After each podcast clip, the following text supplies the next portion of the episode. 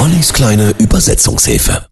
Ollis kleine Übersetzungshilfe. Heute The Logical Song von Supertramp. Der Titel erschien auf dem 79er Album Breakfast in America.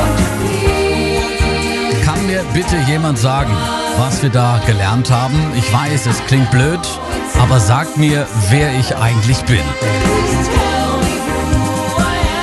Geschrieben wurde die Nummer von Frontmann Roger Hodgins. Der Text, sagte Hodgins in einem Interview, ist eine Geschichte von verlorener Unschuld und Idealismus. Als ich klein war, kam mir das Leben noch schön vor. Ein richtiges Wunder, alles ganz zauberhaft. Die Vögel in den Bäumen zwitscherten lustig vor sich hin und betrachteten mich fröhlich und verspielt. Aber dann schickte man mich fort und brachte mir bei, vernünftig, logisch, verantwortungsbewusst und praktisch zu sein. Und man zeigte mir eine Welt, in der ich mich berechenbar, sachlich, verstandesorientiert und zynisch verhalten sollte.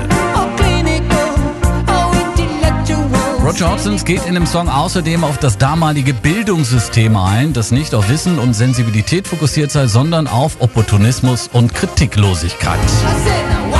Pass gut auf, was du sagst, sonst nennen sie dich einen Radikalen, einen Liberalen, einen Fanatiker, einen Kriminellen. Werde Mitglied in unserem Club. Wir hätten dich lieber brauchbar, achtbar, vorzeigbar, rein pflanzlich sozusagen.